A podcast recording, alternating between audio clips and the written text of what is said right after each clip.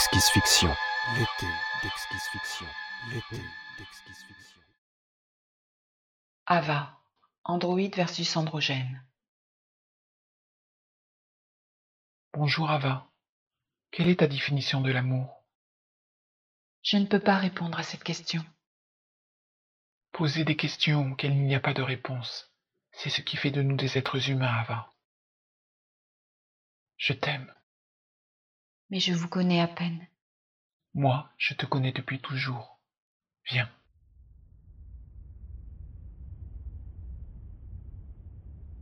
Bien qu'il s'en doutât, la fraîcheur qui l'attendait dans la cellule de surveillance le saisit, au point de lui faire dresser les poils sur les avant-bras. Il avait pourtant quitté le modeste cube de vie qu'il occupait dans la banlieue nord de la tentaculaire ville de New Start, sur la côte ouest des États réunifiés, au petit matin, le bulletin météo ayant déjà annoncé une journée caniculaire battant tous les records.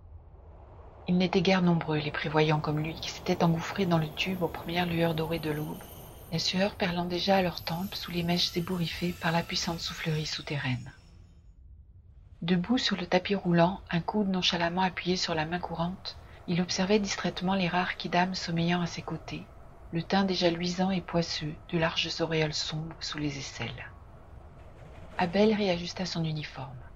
Il portait une chemise à manches courtes et des pantalons réglementaires en mélange polyester et coton, à la fois antiperspirants et robustes, et des chaussures souples à bout renforcé.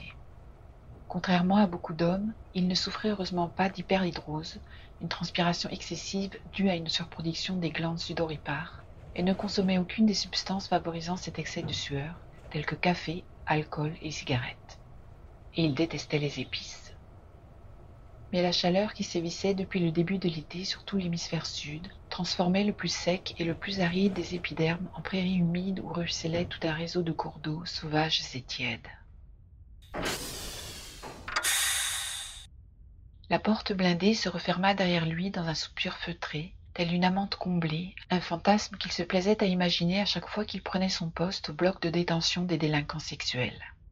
Non que son boulot ne déteigne sur lui de manière pathologique, mais sa libido, contrairement à celle des détenus dont il était chargé de surveiller les ébats thérapeutiques, était plutôt en berne ces derniers temps.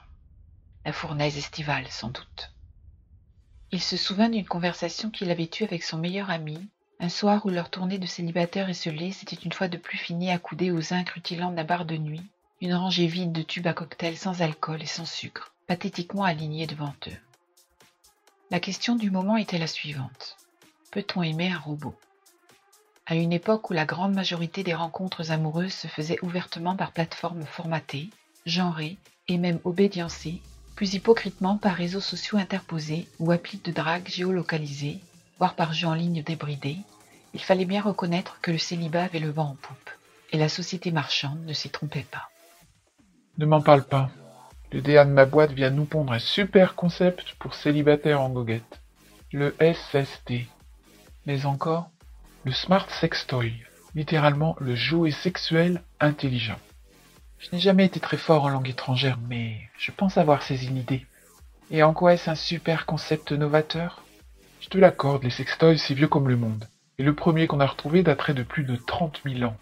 Je n'ose même pas imaginer dans quel état il doit se trouver. Mais le SST est vraiment révolutionnaire. Connecté en permanence à ton smartphone, il analyse tes emails, tes MP, tes commentaires, tes recherches, enfin bref. Tout ce qui dans une journée va définir tes humeurs et envies du moment, et le soir venu, dans ton petit appart bien standardisé où tu coules une vie de bachelor bien pépère, il va te concocter un cocktail de fantasmes détonnants dont tu me diras des nouvelles. Tu crois vraiment que j'ai envie d'investir dans ce truc? C'est juste une façon de parler. Et comment tu assouvis tes pulsions sexuelles ne me regarde en rien. On est les meilleurs potes de la galaxie, mais ça, c'est de l'ordre de la sphère privée, buddy. Abel ne répondit pas, et trinqua malgré lui au SST, qui devait métamorphoser sa libido en quelques échanges frénétiques de données. Il jeta un bref coup d'œil autour d'eux.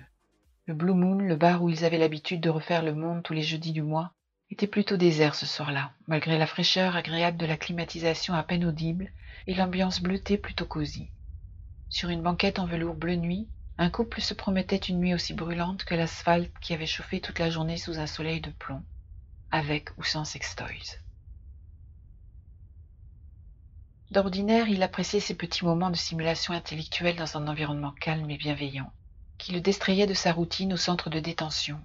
Mais cette fois-ci, il sentait l'ennui et la lassitude ramper subrepticement le long de sa colonne vertébrale jusqu'à son cortex cérébral, et le Blue Moon lui fichait indéniablement le blues.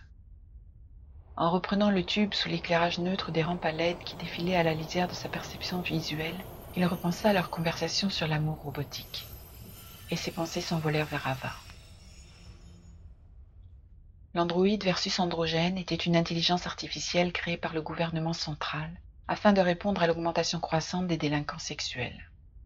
Longtemps appliquée en cas de récidive, la castration chimique, aussi appelée traitement inhibiteur de la libido, était une appellation abusive puisque contrairement à la castration physique, elle ne châtrait pas, ne stérilisait pas et était réversible par simple interruption du traitement.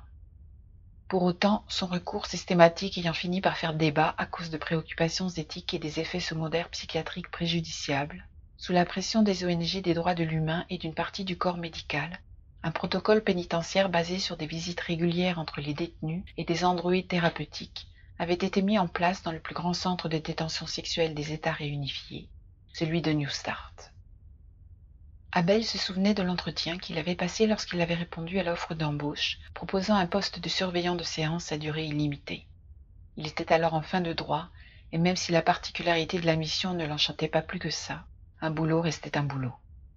S'il voulait garder son cube de vie et le peu de confort rassurant qui allait avec, ce n'était guère le moment de faire la fine bouche.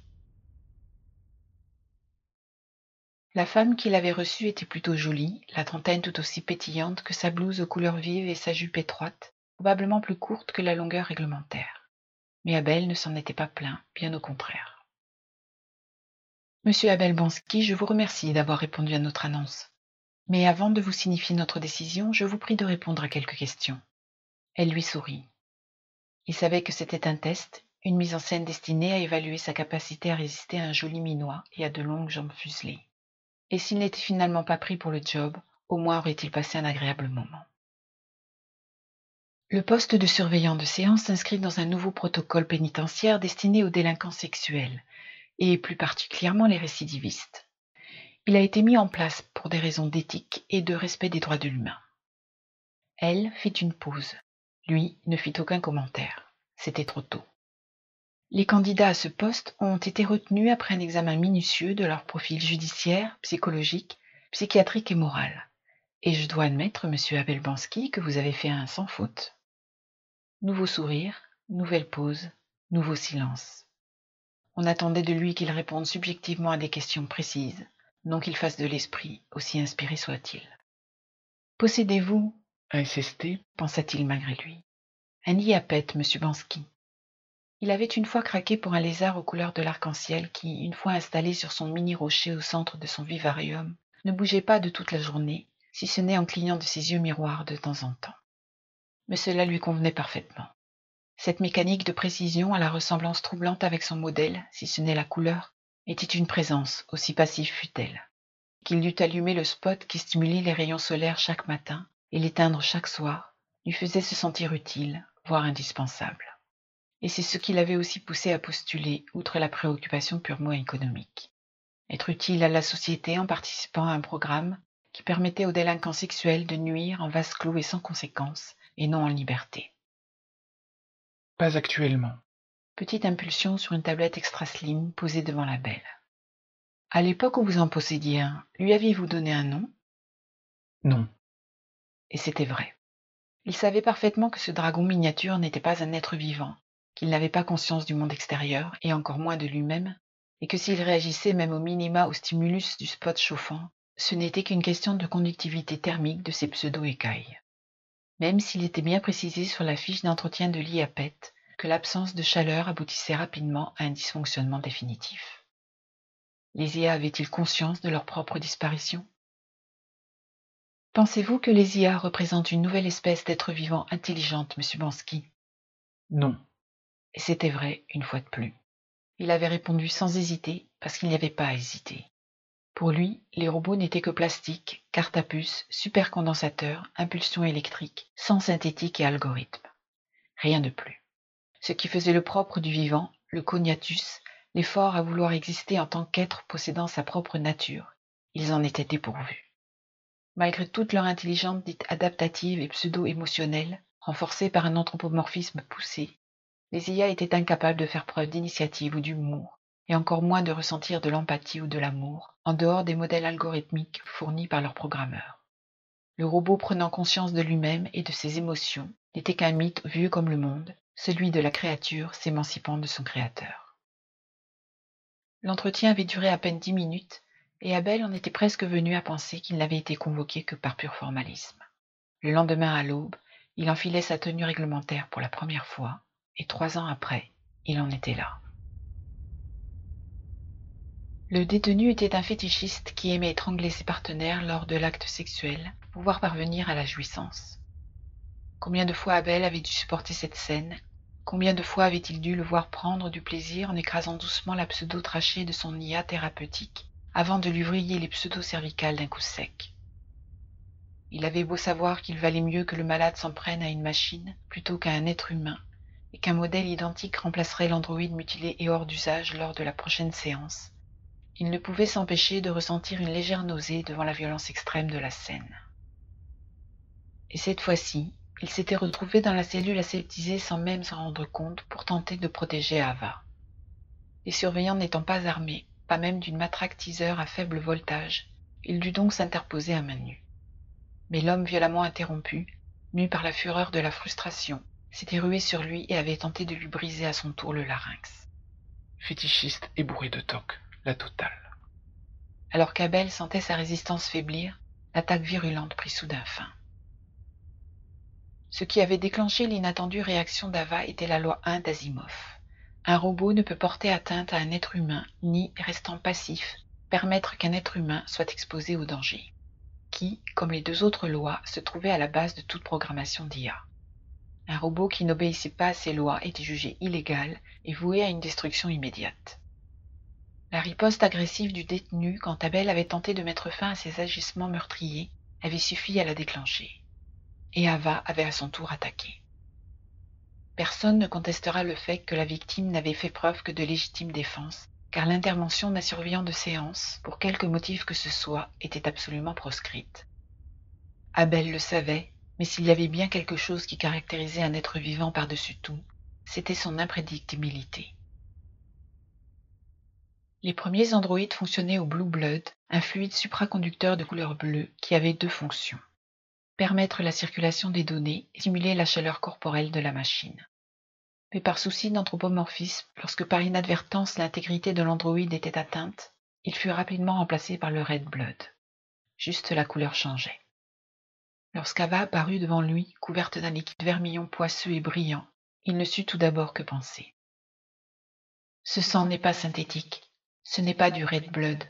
Ce sang n'est pas le mien. Il n'avait qu'un souvenir très flou de la manière dont ils avaient quitté le centre de détention, s'étaient engouffrés dans le premier tube en partance et avaient atterri sur l'une des banquettes en velours bleu nuit du Blue Moon, dans le coin le plus sombre qu'il pût trouver. Le bar venait d'ouvrir et était totalement désert. Après avoir installé Ava, il s'était dirigé vers le zinc et avait commandé un double somba au méca serveur, lui qui ne buvait jamais d'alcool. Il sentit alors qu'on l'attrapait par le bras. Abel. Abel, réveille-toi. Vous devez partir. On parle de vous sur tous les réseaux, toutes les plateformes, dans tous les e-magazines des plus sérieux, plus fantasques. C'est du vrai délire, et les enquêteurs ne vont pas tarder à faire le rapprochement entre toi et moi. Je suis désolé, Buddy, mais je me suis déjà bien trop impliqué dans cette histoire de fou. Il faut vraiment que... C'est trop tard. Quoi? Non, non, écoute, il doit sûrement y avoir un moyen de passer et de rejoindre la côte. Le tube de 6h43 est toujours le plus bondé. Ils ne peuvent pas contrôler tout le monde, c'est impossible. Abel? Abel, tu m'entends? Elle est morte. Ava est morte. Pourquoi m'avoir menti? Pourquoi m'avoir dit que ce sang n'était pas le tien? Je ne suis qu'une machine, Abel. Tu n'aurais pas dû. Je ne pouvais pas le laisser te tuer. Je ne pouvais pas les laisser t'emmener non plus. Je ne pouvais pas. Je t'aime, Ava. Ava? Abel, reprends-toi. Ce n'est qu'une machine. Tu ne vas pas tout foutre en l'air pour une vulgaire machine. Ava? L'androïde tourna la tête vers lui d'une façon si naturelle qu'il en eut le souffle coupé. Elle a les plus beaux yeux du monde, et ils n'ont rien de vulgaire. Faisant glisser la vareuse orange et froissée du détenu à présent immobile par-dessus ses épaules inertes, il l'enfila sur le buste délicat, nu et ensanglanté qui lui faisait face. Tout va bien, va. Je suis là maintenant. Et d'un geste décidé, il actionna le sas qui les séparait du couloir menant à la cellule de surveillance. Il savait qu'il ne lui restait que trois minutes. Une éternité. Bonjour, monsieur Bansky. Je serai votre soutien psychologique pendant votre détention en attente de jugement. Si vous avez des questionnements, des angoisses, des doutes, je suis là pour ça. Au son de la voix engageante et presque familière, Abel lève les yeux. Je me présente, Gartner. Eve Gartner. Mais la vraie question n'est-elle pas Un robot peut-il aimer un humain. Un humain. Un humain. Un humain.